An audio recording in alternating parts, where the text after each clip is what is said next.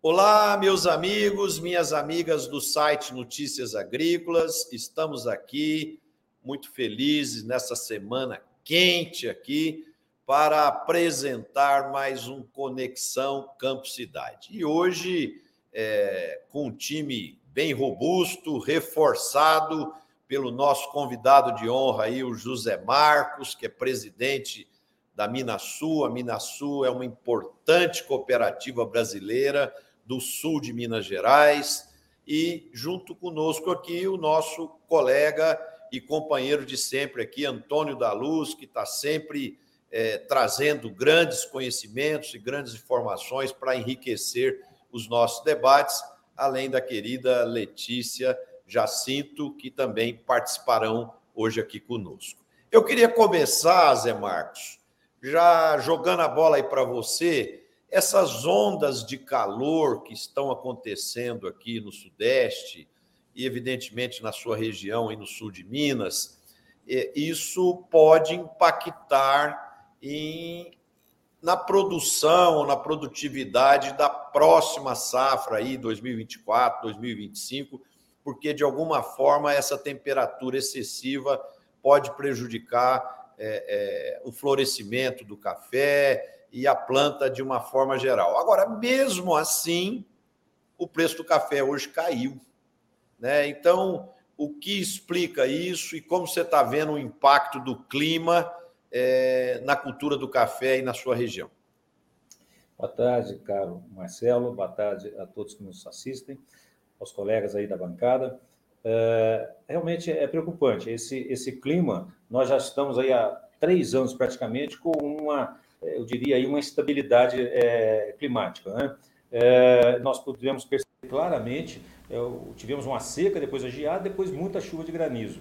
E a produção do Brasil está uh, aí marcando né, uma, uma queda eh, de três anos. Esse ano não, não é a safra que se esperava, uh, vai ser consolidada e vai ser confirmada a previsão mais baixa da Conab.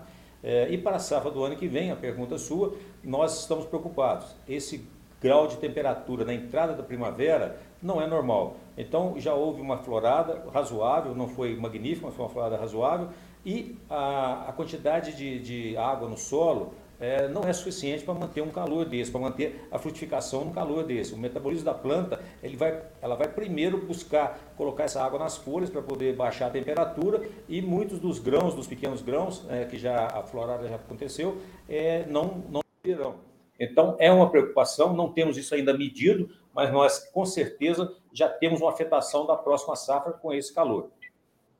Antônio? Muito boa tarde, Marcelo, Letícia, José Marcos, que bom estar conosco aqui.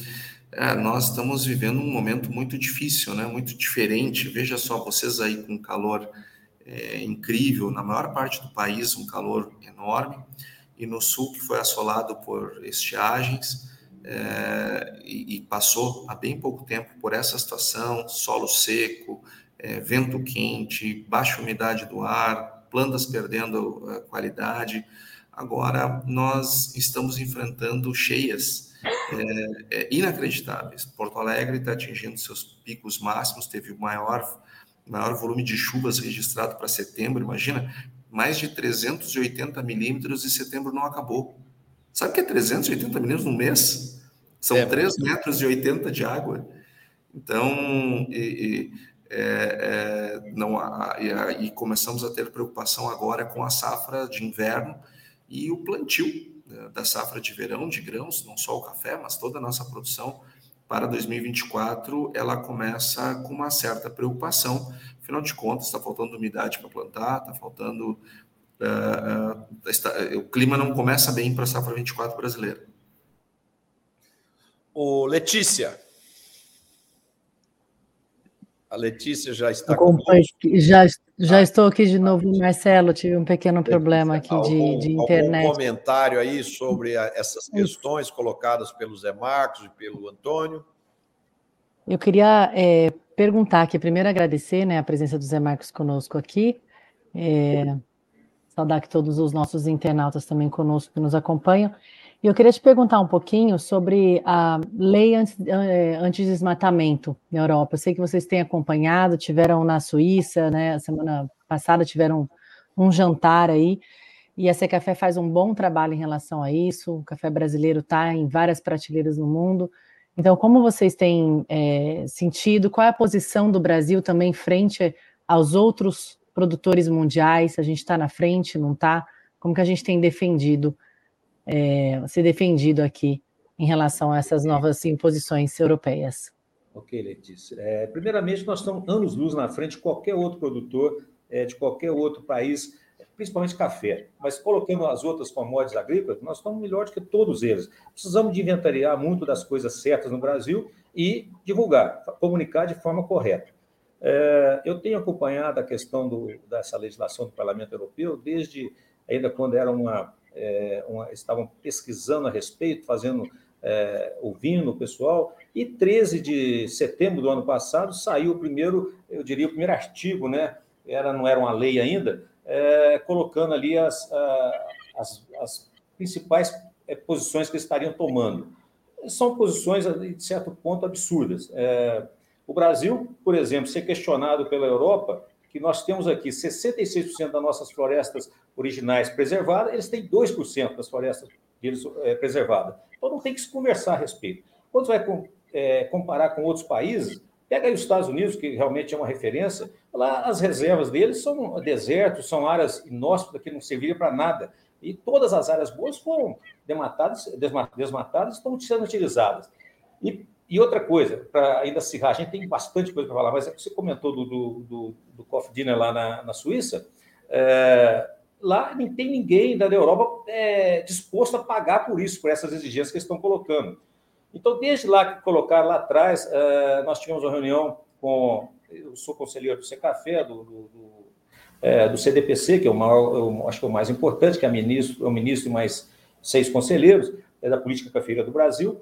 É, então, dentro do café, nós temos a oportunidade de estar no conselho do, do Secafé, no conselho CNC, que é dos produtores, o café do Secafé dos exportadores, da BIC, que é da indústria. nós temos a posição muito, muito vantajosa. O Secafé está liderando, inclusive, a questão da, da rastreabilidade, é, da forma de nós mostrarmos a origem desse café nosso, a forma que ele foi produzido. E, então, estamos muito bem. Agora, do Coffee Dinner, como eu digo, não tem ninguém querendo pagar por isso, que eu acho um absurdo. Né?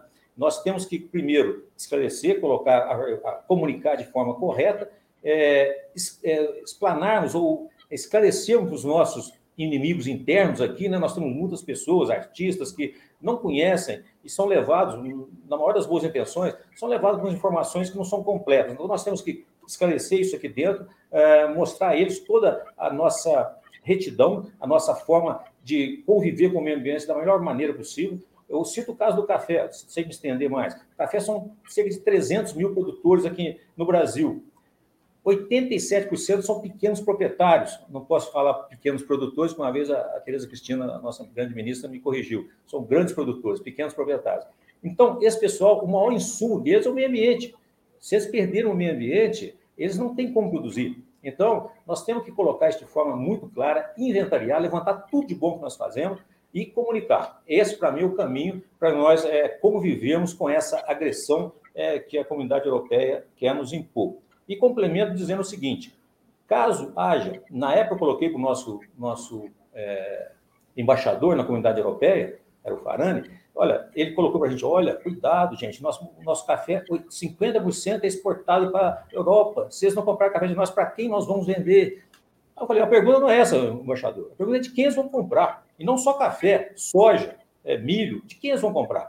Não tem isso, é, não tem essa possibilidade a não ser que a Agenda 2030 é para realmente matar a metade da população é, da Terra. Né?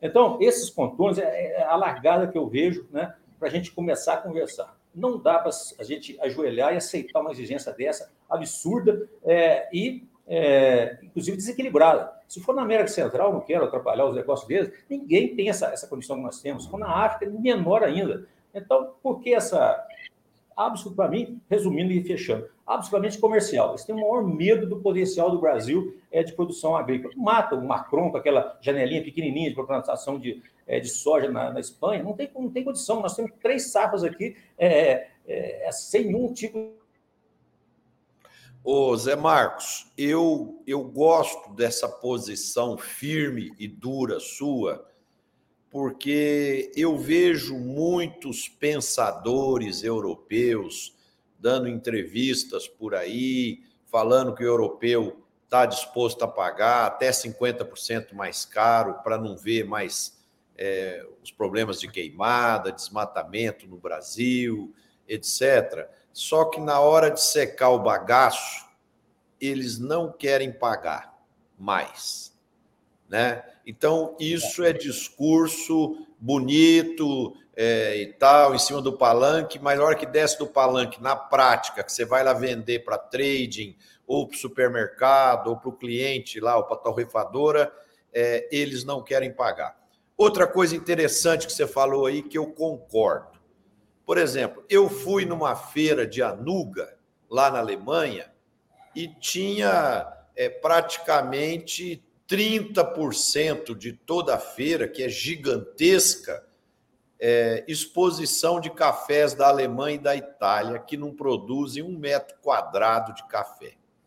Então, às vezes, precisa ter um pouco de estresse e desgaste para a gente enxergar outras janelas de oportunidade? Será que não é a hora eh, da gente começar a exportar valor agregado é, para o mundo, em vez da gente ficar é, dando café verde lá para eles fazerem as misturas e, e levarem para o mercado? Porque fazer embalagem bonita e fazer mix de café, nós sabemos fazer também. Ô Marcelo, só, só antes do, do Zé Marcos voltar, essa, esse ponto é muito importante, né? De não estão querendo pagar. O próprio consumidor, né? Eu tenho ouvido é, bastante é, reclamação, a economia deles não anda bem, a inflação alta e taxa de juros, etc. A posição que eles estão está muito desfavorável. E para consumo de coisas só orgânicas ou com cheias de leis e restrições para países que estão exportando, então o próprio consumidor tem rejeitado isso internamente dentro da, da da, da Europa, né? É, isso, isso eles falam bonito nas entrevistas e tal, mas na hora de secar o bagaço ali, é isso que você falou, Letícia. A economia deles, a Alemanha está em recessão, os outros países da Europa estão com crescimento muito pequeno, a inflação é muito alta. Hoje é, eu vi uma entrevista da, da, da presidente é, do Banco Central Europeu, se não me engano, Cristina Lagarde, dizendo que é, os juros vão ficar altos na Europa ainda por muito tempo, porque eles não conseguem fazer a inflação diminuir. Então a situação lá é difícil, não é situação de gente que está querendo e podendo pagar 50% mais caro nos produtos, não. Então é, eu acho que é hora de sentar na mesa Claro que o bom senso tem que prevalecer, né? Os números que o, que o Zé Marcos mostrou aí são números muito fortes, né? A gente tem aí 66% das matas preservadas, a Europa tem só dois, né? Então, é, eu acredito que.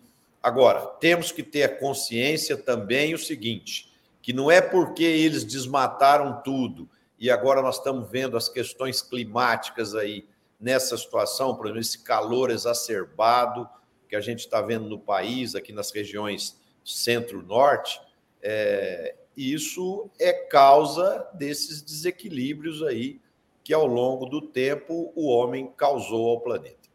Eu gostaria só de colocar um ponto, é, sem nenhum é, desconhecimento, né, ou sem nenhuma é, entusiasmo juvenil, aqui, o entusiasmo selvagem, quero até pedir desculpa pela energia que eu coloco nas palavras, mas é a questão do clima. Veja bem, Marcelo, se, nós, se, o, se o ser humano tem capacidade tão grande de destruir a natureza, teria que ter a mesma capacidade para é, consertar. Eu fico assim, abismado de ver o pessoal colocar que nós temos a condição de destruir. Poxa, se nós tivéssemos essa condição tão forte assim, nós já teríamos acabado com chuva de granizo, teríamos acabado com furacão. Poxa, se eu consigo destruir eu consigo construir também. Não é só. Veja bem, eu acho que a pequenez da ação do homem é, perante as forças da natureza, no universo ou na, ou na Terra, é muito pequena. Eu, sinceramente, essa questão é, dessa condição agora, você vê que tem controvérsia no meio científico mesmo. Então, nós temos que ter cuidado com isso, nós temos que ter cuidado com os dois lados. É, diminuir essa nossa interferência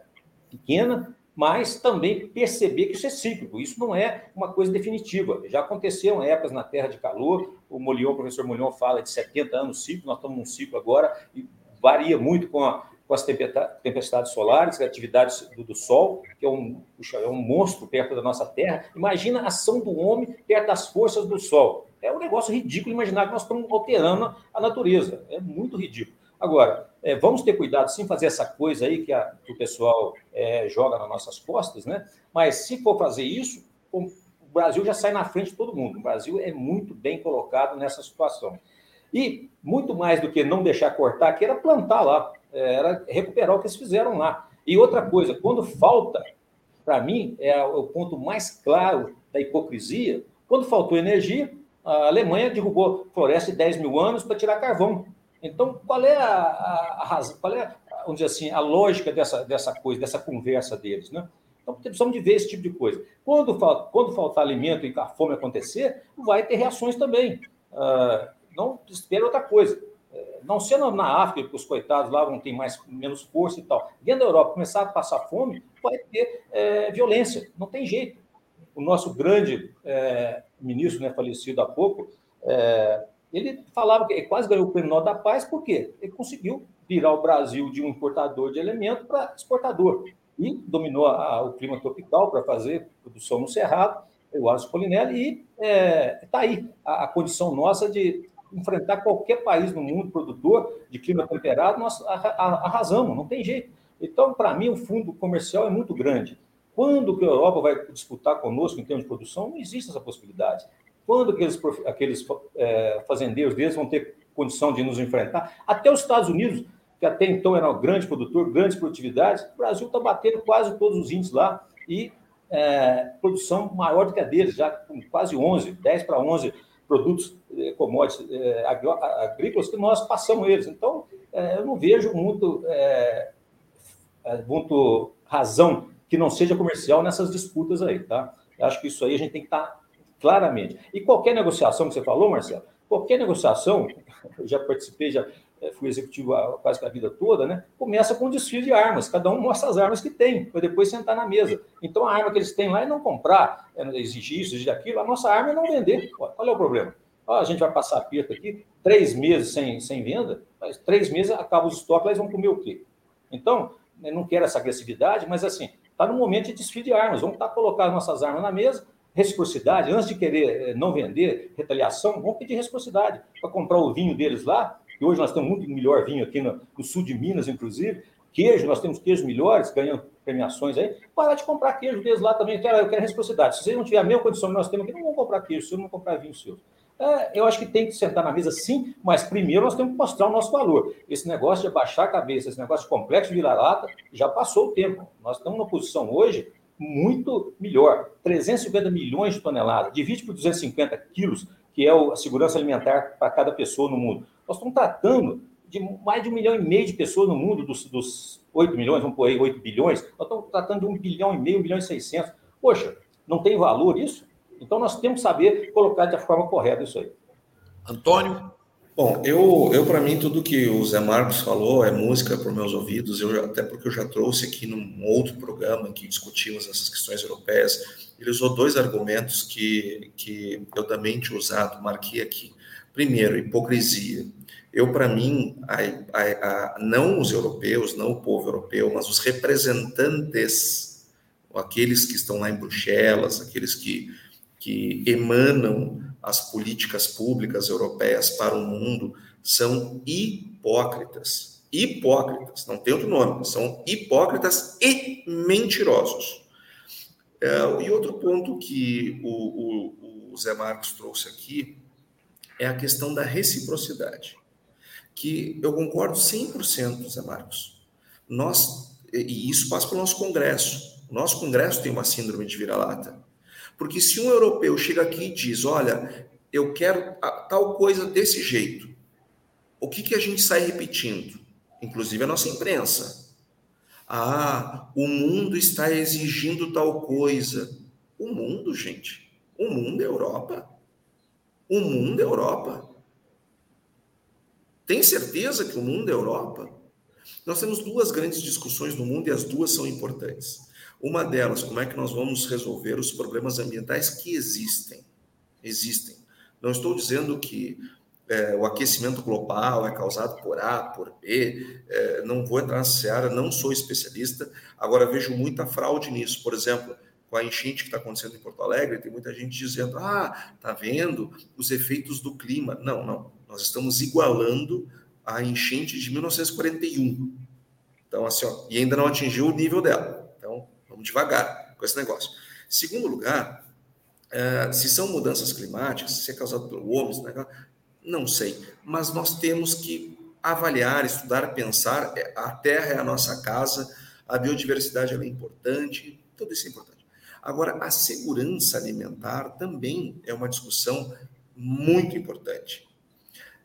Discutir meio ambiente sem resolver o problema da segurança alimentar é conversa fiada. Conversa fiada.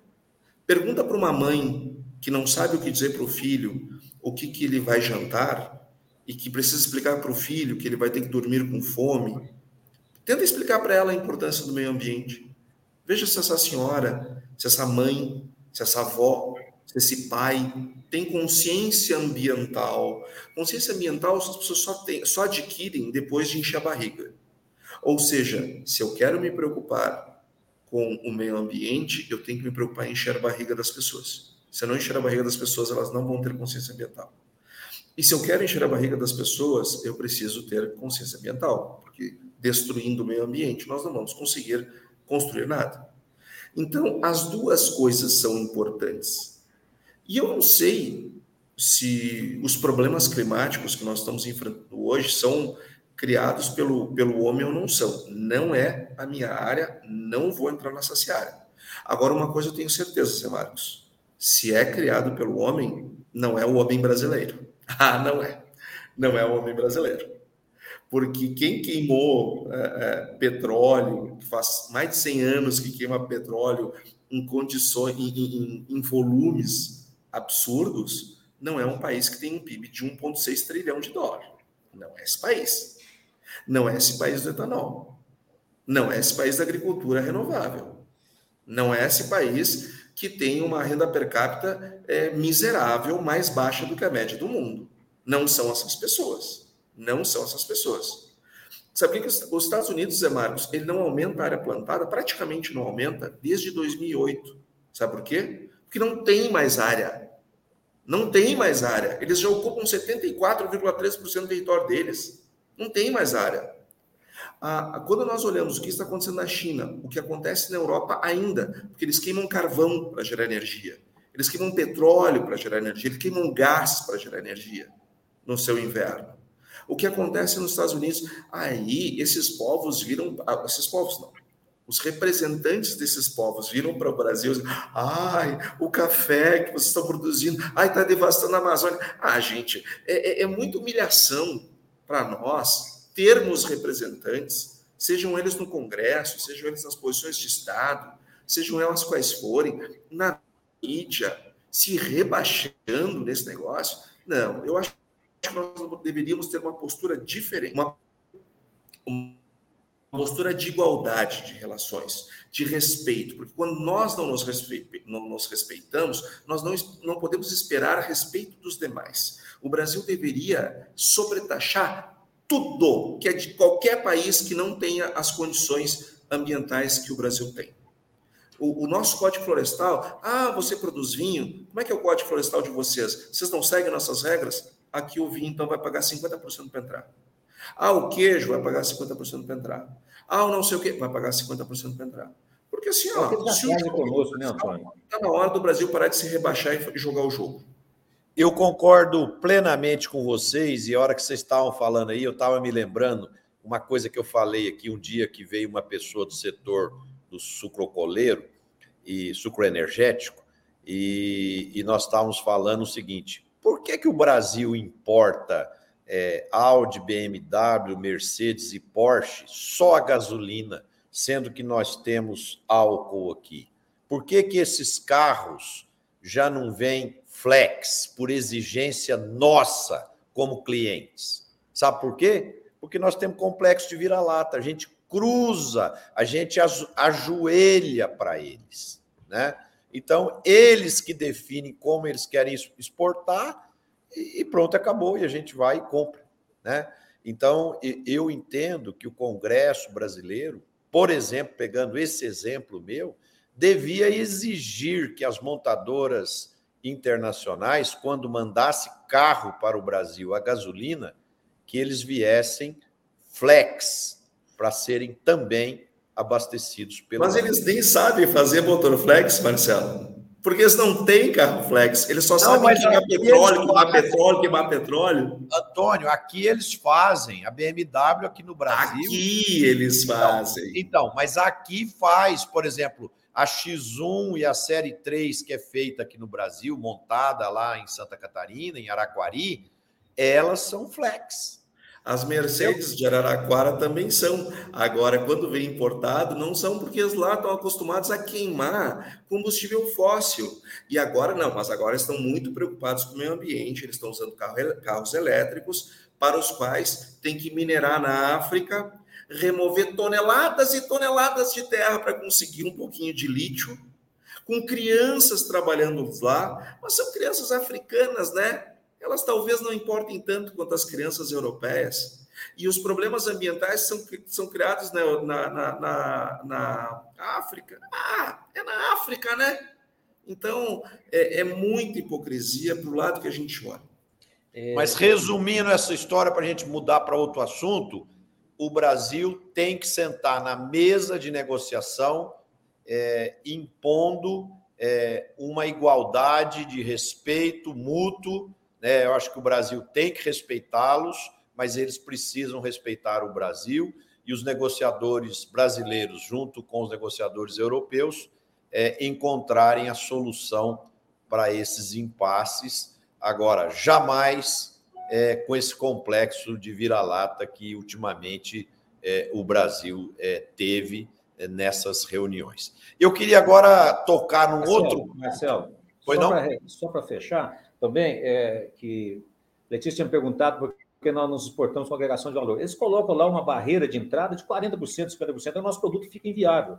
E mais reforçando a hipocrisia que o, é, que o Antônio bem colocou. É, vários empresários da, da, Alemanha têm preocupado com essa questão do, do Parlamento Europeu. Eles estão contrário, porque se, se, eles barrarem o café nosso entrar lá, eles não têm matéria-prima para trabalhar. Eles têm todo um parque, grande parte do, do PIB da Alemanha é de, de de industrialização do café e distribuição, eles têm uma rede logística muito boa, e eles já perceberam isso.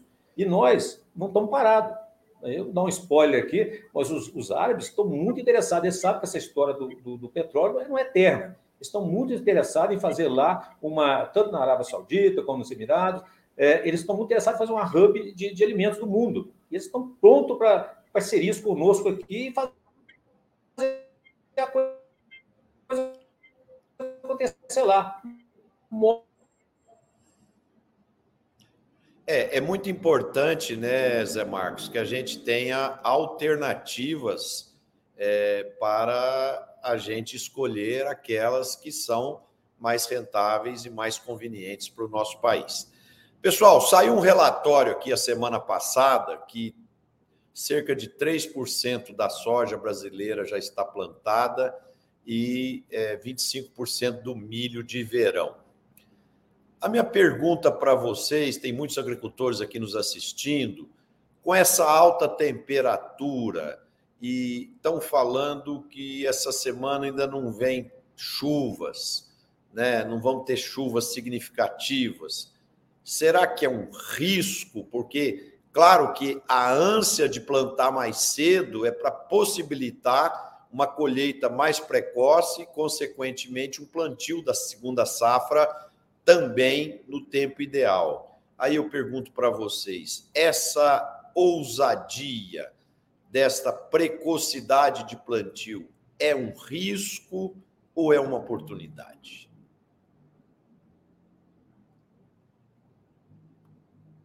Antônio, sua visão?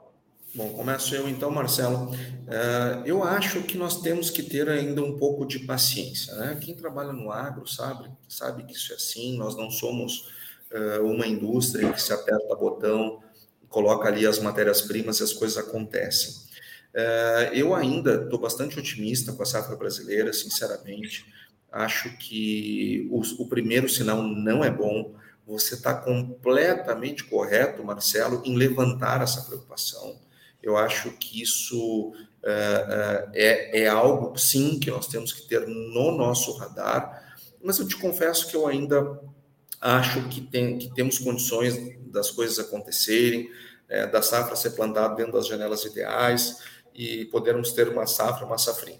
Mas isto é a crença baseado no que temos hoje. Porém, nós precisamos sim olhar lá para frente, Marcelo. E a continuar essa condição de tempo seco na maior parte do Brasil, como nós estamos é, observando, e o, você já identificou isso, o maior problema, eu acho que não será na primeira safra, será na segunda safra. Porque a janela para plantar a primeira safra, ela é mais, ela é mais aberta agora. Eu posso atrasar um pouco mais, só que lá, no, lá na segunda, eu tenho um pouco, isso é um pouco mais complicado e reflete mais em termos de produtividade.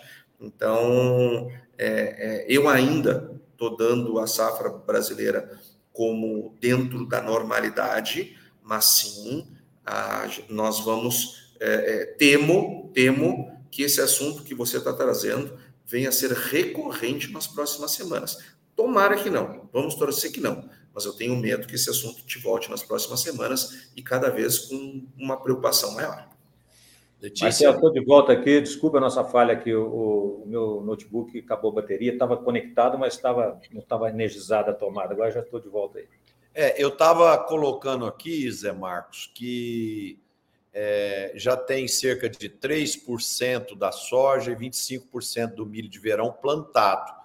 E a grande questão é o seguinte: se essa essa precocidade de plantio com essa temperatura alta aí é, e não previsão de chuvas nos próximos cinco, seis dias, se isso não pode comprometer é, a qualidade da germinação dessas plantas e de alguma forma impactar aí numa necessidade de um replantio ou de, de, de uma produtividade um pouco menor, né? Então, queria um comentário seu e da Letícia.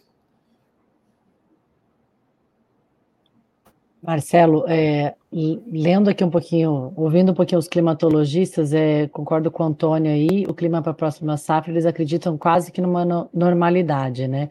Agora, é, falaram para ficar atento no excesso de chuva para a colheita em fevereiro. Então, pode haver é, um excesso de chuva que deve ser monitorado aí. Legal. Zé Marcos está de volta ou caiu Sim. novamente?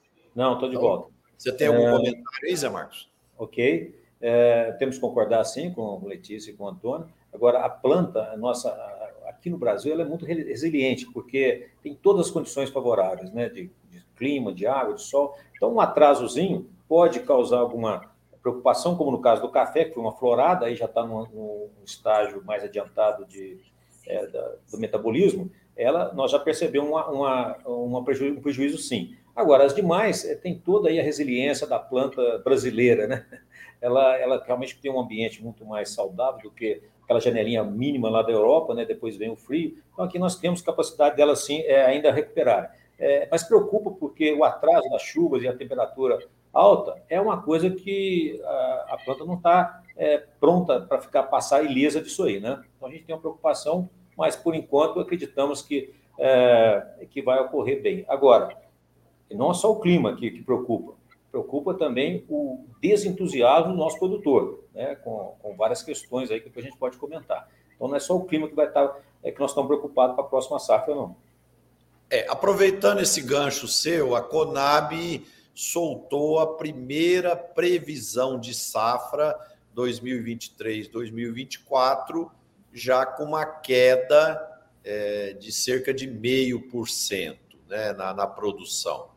Então, é, isso mostra que é, nós podemos ter um pouco mais de área plantada, de meio por cento, mas com uma produtividade é, talvez é, um pouco menor. É claro que isso tudo é muito preliminar ainda, mas é importante ficarmos atentos aí aos próximos relatórios, tanto da Conab quanto do IBGE e das consultorias independentes que fazem estudos é, nesse segmento. Eu queria discutir com vocês agora, a semana passada, se não me engano, por 9 a 2, o Supremo é, entrou na questão é, do marco temporal e desmanchando aquilo que a nossa Constituição brasileira dizia, né, quer dizer, não respeitando a Constituição, ou, ou para outros que querem dizer que é uma interpretação diferente, né? mas eu achei muito interessante a, a posição do deputado líder é, da bancada ruralista, o Pedro Lupion, que é, está se mobilizando fortemente com outras bancadas para tentar é, é, mostrar o papel do Congresso como legislador né, e fazer com que as leis sejam mais claras e que sejam cumpridas, porque é, muitas vezes a gente acaba vendo os poderes né, se misturando aí e um entrando na seara do outro e bagunçando a Constituição, bagunçando é, o processo de segurança jurídica, que é muito importante para os investimentos dos empresários brasileiros e dos empresários internacionais. Então, queria ouvir vocês Queria começar com o Zé Marcos, que é nosso convidado. O convidado tem prioridade. Vamos lá, Zé Marcos. Muito obrigado. Bom, eu começaria com um dado. A gente às vezes fica ali naquelas informações do Congresso, informações de um, às vezes de uma bolha que está ali com a maior das boas intenções, mas que na prática é, não sabe das reais consequências.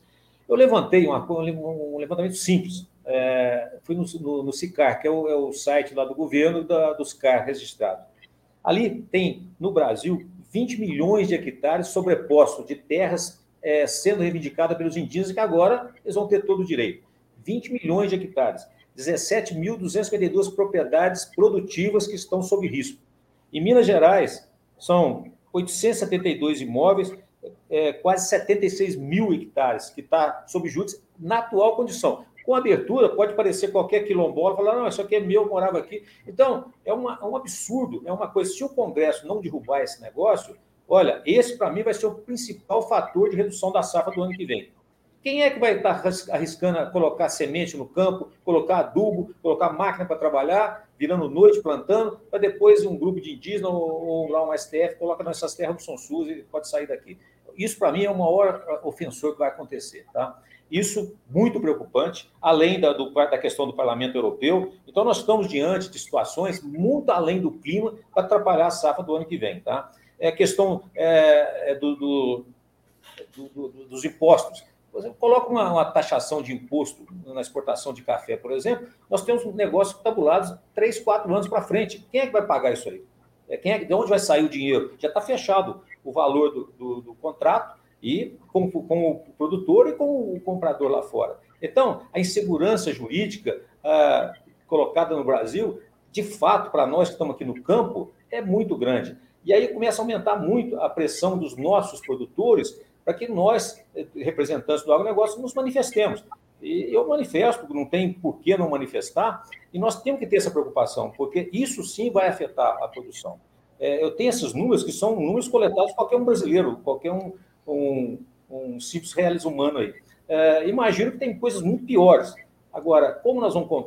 É, a única esperança nossa é o Congresso.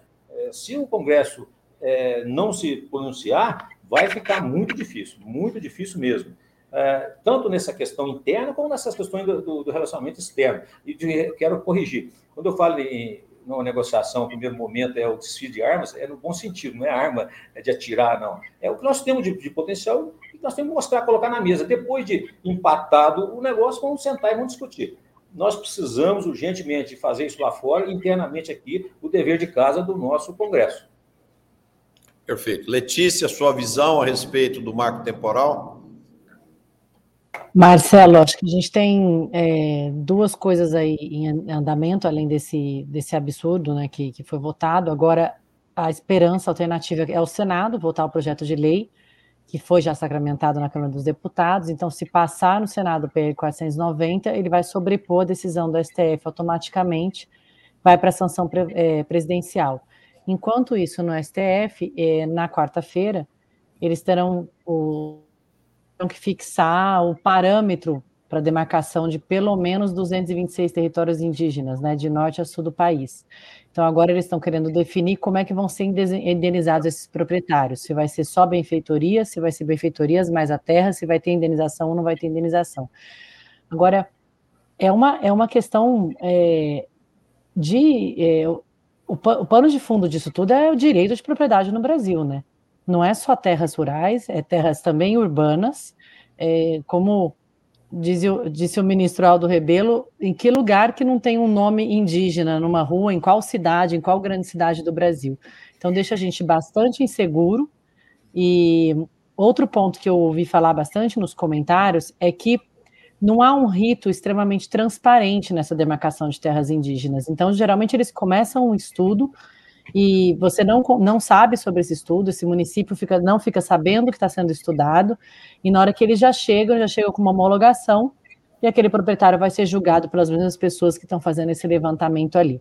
Então, corre o risco, sim, de sair com uma mão na frente e outra atrás, deixar, deixar toda a produção, benfeitorias e tudo que você investiu em terras que já são é, já tem essa, esses títulos de terra há mais de 100 anos.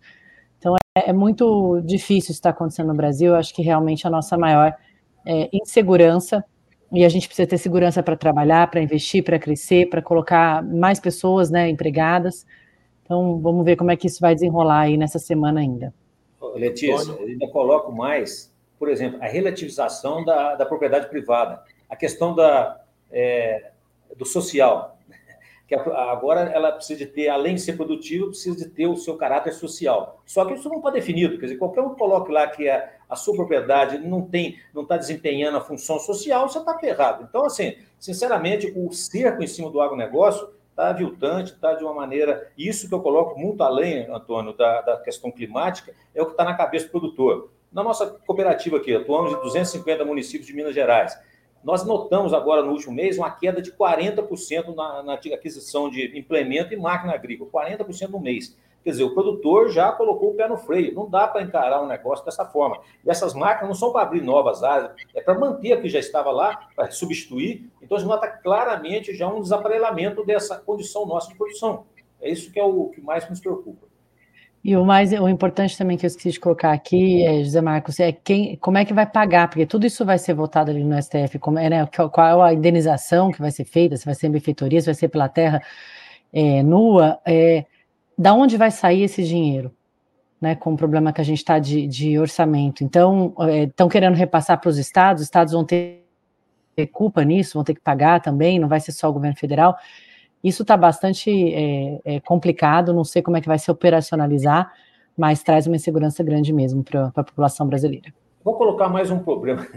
Raposa Serra do Sol, tiraram os arrozeiros lá, arrebentou com a produção, caiu a nossa produção de arroz, e os índios que estavam já numa simbiose produtiva com os, com os arrozeiros também se perderam. É, quer dizer, é uma destruição, um negócio tão irracional que a gente fica é, abismado. Tá? A gente vai ter que ter um posicionamento adequado desse nosso Congresso é, alguma coisa na Câmara passa, mas no Senado às vezes a gente tem lá uma maior dificuldade. É, nós temos que tomar uma posição. É, nós, o Brasil tem responsabilidade de tratar de seis Brasis aí fora, no mundo.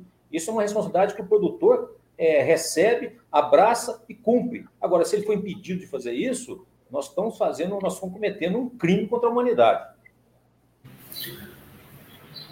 Marcelo, uh, contribuindo com essa discussão do marco temporal, eu só gostaria primeiro de trazer que, na minha opinião, não são os poderes que estão invadindo a sessão um do outro. É o STF que está invadindo.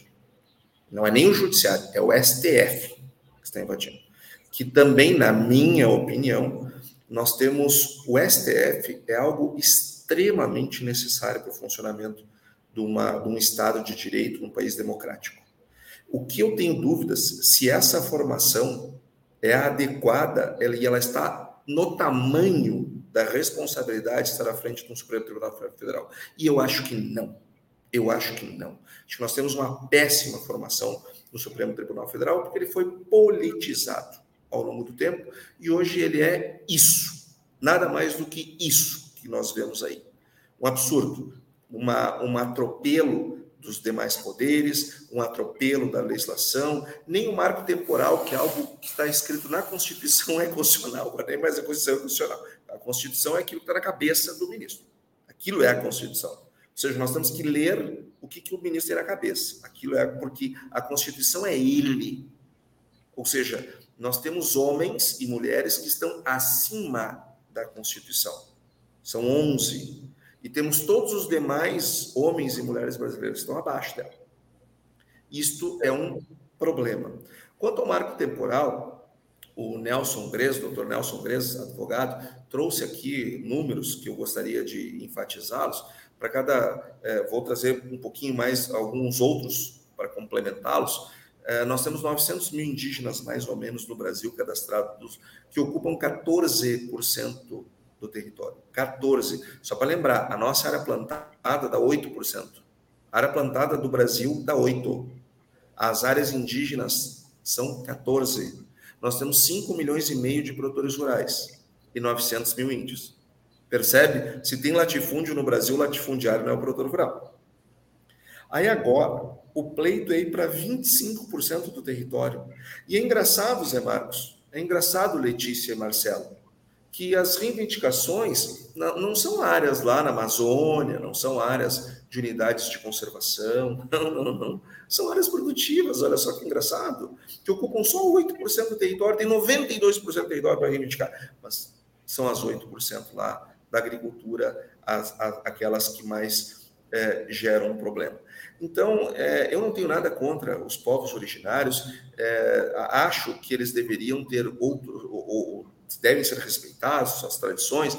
Eu sou de um, de um, de um Estado que respeita suas, suas tradições, sua cultura, etc.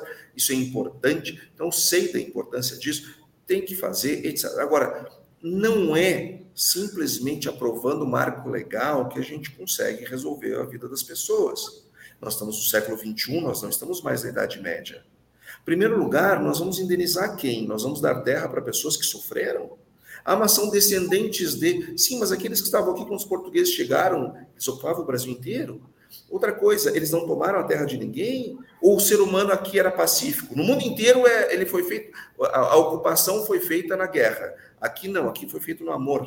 O Antônio, só pegando um gancho do que você está falando, é, exames é, genéticos que são feitos para tentar identificar a origem das pessoas, é, todos nós vamos ter um percentualzinho no sangue de sangue indígena, né? Se, eh, se fosse assim, todos nós temos direito a alguma coisa, né? Porque de alguma forma o Brasil é um, é um país miscigenado, onde a gente tem sangues diferentes aí na, nossas, na nossa composição aí de origem, né? Nós não teríamos direito, Marcelo. Não teríamos porque nós jamais nos submeteríamos aos, aos mandos e desmandos de ONGs ou da FUNAI. Então, nós, pode, mesmo com o nosso sangue ter um percentual indígena, e eu espero que ele seja bem elevado, nós não teríamos nenhuma possibilidade, porque nós não nos sujeitaríamos a certas coisas. Agora, é sobre propriedade privada que nós estamos falando.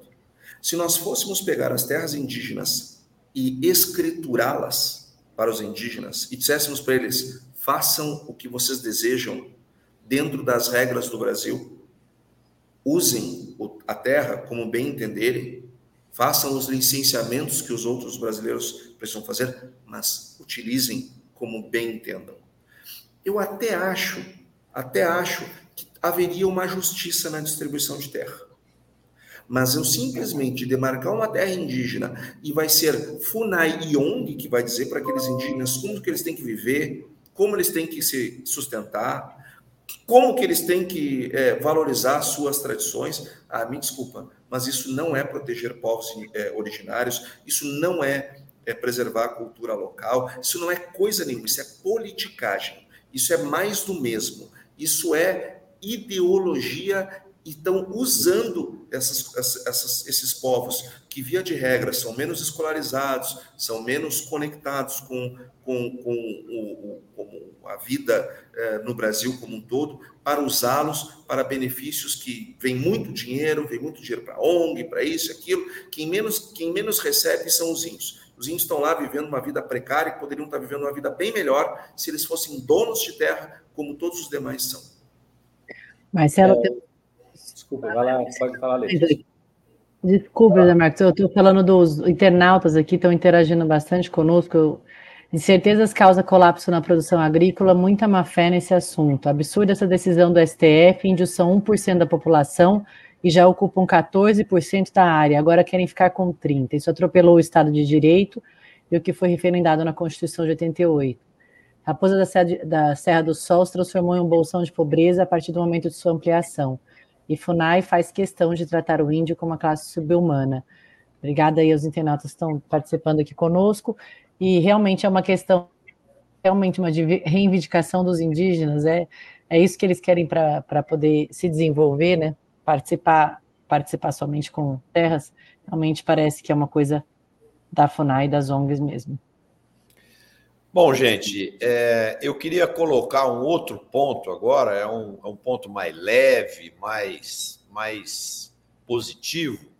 É, o IPEA é, revisou o crescimento do agro para esse ano é, de 13,2% para 15,5%, principalmente pela boa safra de soja que a gente teve e também a safra do milho e, e alguns outros culturas de menor relevância aqui nesse mix que também contribuíram para essa melhoria. Agora, como a base de 2023 cresceu é, e juntada com os fatores que nós já comentamos de uma possível safra menor e, e também é, um certo desapontamento do agricultor e do pecuarista brasileiro com essas questões aí de marco temporal, de insegurança jurídica, a previsão de crescimento do PIB do agro para 2024 é de apenas 0,4%. Então, esse número por si só é muito preocupante, né, gente? Porque o Brasil que cresce em 2023 15,5%, por esse estudo do IPEA, vai crescer apenas 0,4% em 2024. Seus comentários, Zé Marcos. Olha, é, é o que a gente está percebendo, eu acho que esses números ainda são bons, para falar a verdade, e eu achei engraçado que você falou que esse é um, é um tema mais leve. Para nós do, do agro é um tema pesadíssimo, né? Mas é, eu é vejo... mais leve por causa da notícia né, de 2023, que é essa tá elevação de 13,2 para 15,5. Agora, para 2024 é um número preocupante. Sim. E olha que ele está sendo ainda suportado por uma capitalização que aconteceu em anos de produção e de um bom preço de commodities, que está se exaurindo. Né? A capitalização do nosso produtor está terminando agora. Juntado a isso, a insegurança, juntado a isso, algum problema climático, é, as previsões não serão, não se confirmarão nesse nível. Eu acho que serão piores, infelizmente, tá? E ainda tem essa a geopolítica mundial, recessão na Europa, recessão nos Estados Unidos, é, diminuição do, do, consumo, né? Então a gente vê que é, a, o horizonte não está bonito. Agora, o brasileiro tem uma resiliência muito grande, nós temos a responsabilidade de estar produzindo e tratando desse, desse contingente grande da humanidade, e dentro do que nós pudermos fazer, com certeza os nossos produtores vão fazer. É, eles fazem isso com amor, com garra, com vontade, em que pensam todas essas dificuldades. Agora, não podemos matar a galinha de ovos de ouro. E é, eles estão clamando que as, instituições que os representam, cooperativas, por exemplo, têm que se manifestar. E a gente vai estar pronto para manifestar sim, mostrar de forma clara, objetiva, honesta o, o que está acontecendo de fato. Isso vai ser fundamental. E eu acho que a questão do Brasil, da questão da que o, Antônio falou, né, da, da questão do Estado de Direito, né, tirar o democrático, mas o Estado de Direito do Brasil virou um direito do Estado, sobre tudo, sobre todos, né? E cada vez maior. E isso não é saudável, né? A iniciativa privada é que faz acontecer as coisas, o governo tentar fazer várias tentativas que aconteceram pelo mundo afora, pela história, e nenhuma deu certo. Então é muito preocupante. Nós estamos é, prontos para alçar voo, não podemos perder essa oportunidade, essa oportunidade, não podemos descer mais do que já descemos nesse ano aí. Temos que sim contar com as, as instituições, no caso, somente o Congresso agora, e é, nós, não temos outra função, não tem exército, não tem mais nada. Agora somos nós. Ô, ô gente, é, o tema está muito bom aqui, mas nós já estamos caminhando para o final do programa e nós vamos ter que fazer já a nossa rodada final. Zé Marcos, você tem um, um compromisso e uma solenidade, então gostaria que você, em um minuto aí, deixasse sua mensagem final para os nossos internautas, por favor.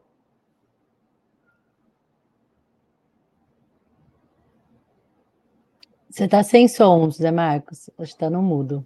Oh, desculpa. É, primeiro, agradecer a oportunidade de estar falando para muita gente aqui que está nos assistindo, os internautas, no meio de tantas é, capacidades, né? A gente, é uma honra para nós estarmos aqui no meio de vocês. É, e dizer que, embora com muita ênfase, eu coloco às vezes com, com entusiasmo meio selvagem, mas é, é importantíssimo dizer que a gente não não vai desanimar do Brasil, não vai desanimar da, da, da, produção e vamos lutar de maneira digna, de maneira honesta, com todas as forças que nós temos para conduzir esse país ao lugar que ele merece. E, e nós vamos contar com todos esses produtores do Brasil, os 300 mil cafeicultores, os 5 milhões de produtores de uma maneira geral. E sabendo claramente que o maior insumo desse nosso produtor é o meio ambiente. Então, o mundo precisa encarar isso com honestidade e, e valorizar isso aí. Zé Marcos, obrigado aí, amigo, pela sua presença. Você enriqueceu bastante o nosso programa e nós vamos querer te trazer várias vezes aqui, porque você tem ideias muito claras, é muito objetivo e você acrescenta muito nos nossos debates. Obrigado mesmo pelo carinho e, e pela presença. Letícia. Eu que agradeço, só que agradeço as suas palavras generosas. Gostaria realmente de ter essa capacidade, esse poder que você coloca aí. Muito obrigado. De nada. José Marcos, obrigada né, por ter participado conosco. Eu tive é, ótimas notícias suas. Eu sou muito amiga da Flávia Barbosa e também do Marcos Matos, que me falaram que ia ser um grande prazer aqui tê-lo conosco. E já que a gente está falando de algumas notícias boas, Marcelo, o mercado brasileiro vê o agronegócio como é, é vem em 2024 uma rodada de IPOs a partir do primeiro trimestre de 2024. E isso, é, as causas disso, né, é que o mercado está mais familiarizado com o agronegócio brasileiro. Então, a gente vê grandes bancos e, e quererem participar dessa fatia, querer entender mais o agronegócio, né, que em tempos anteriores não era dessa maneira, e também grupos muito mais consolidados, trabalhando de forma é, com maior governança, com maior responsabilidade, com ESG, com é, responsabilidade econômica e também na geração de empregos. A gente tem grandes grupos no Brasil trabalhando de forma muito é, firme. Então, que sigamos, que sigamos assim nessa esperança né, de um Brasil melhor, independente das, das consequências aqui que estamos vivendo. Um abraço Tomara, a todos. Né, Letícia, que isso aconteça. Eu acho que nós temos na Bolsa na B3 muito poucas empresas ainda de agronegócio. Tomara é, que esse cenário é, teoricamente favorável para 2024 possa é, é, acontecer e que a gente venha ter é, mais um número relevante aí de empresas do agro que possam abrir seu capital e com isso há, há uma realimentação é, de interesse pelo setor, porque aí a Faria Lima vai estudar mais o agro, o, o, cidadão urbano que investe vai estudar mais, e com isso toda a nossa cadeia produtiva ganha com, com esse processo. Antônio? Marcelo, para finalizar, eu quero primeiro agradecer ao, ao Zé Marcos por ter estado conosco, é, dizer que a honra foi nossa, é, e quero finalizar trazendo aqui um ponto que eu vou no próximo programa, propor falarmos um pouco mais. O que está acontecendo lá na China, com essa questão da Evergrande, que hoje deu calote, não é algo bom, é algo que nós temos que ficar atentos. Isso pode ter desdobramentos importantes. e, e é importante que o nosso produtor rural ele saiba é, do que está acontecendo. Também o nosso estamos vivendo um problema fiscal no Brasil que começa a chamar atenção.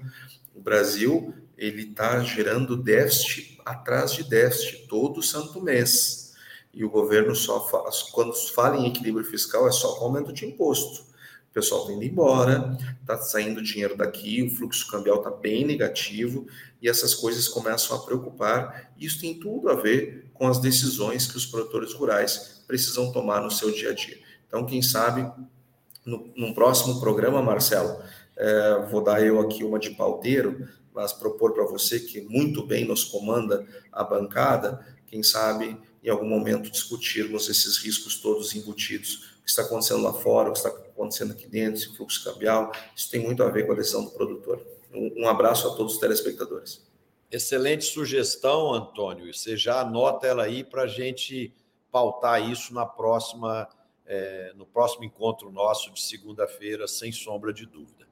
Bom, eu queria mais uma vez agradecer o Zé Marcos pela presença agradecer os nossos internautas que nos assistiram até agora, aqueles que irão nos assistir na, na reprise do programa amanhã, nas nossas plataformas do YouTube. Quem gostou, bote um like, compartilhe com seus amigos, familiares aí, para o nosso programa cumprir o seu objetivo maior, que é esclarecer e unir cada vez mais o público rural e o público urbano. O, o meu recado final é um recado de tristeza. Hoje eu estava lendo as notícias e estava vendo que a Rússia bombardeou uma série de portos ucranianos e armazéns de trigo. E isso impactou em alta no preço do trigo na bolsa. Agora, ao mesmo tempo que a gente fala aqui no programa que tem tanta gente passando fome, subalimentado, com subnutrição, né? A gente vê uma guerra é, destruindo tantas vidas e destruindo alimentos. Isso é um absurdo. Isso é uma coisa é, inadmissível numa situação global, em pleno 2023, acontecendo um negócio desse. Então, é, eu fico muito triste com, quando vejo uma coisa dessa, e, e eu acredito que os líderes globais deveriam agir de uma forma mais enfática para poder é, dar um fim nesse conflito e achar um caminho para esses impasses, para que a gente volte a ter paz no leste europeu e que a gente possa continuar produzir, continuar a evoluir e chega de sofrimento para esse povo que tem sofrido tanto e também outros povos que dependem desse trigo que sai da Ucrânia para alimentar tantas bocas aí na África, no Oriente Médio e na própria Europa. Então, o meu boa noite a todos, meu obrigado, Antônio, Letícia, Zé Marcos, por esse programa. Mais uma vez, o nosso agradecimento aos nossos internautas. Uma excelente semana a todos e a gente se vê na próxima segunda-feira com mais uma Conexão Campo Cidade. Um abraço a todos e boa semana.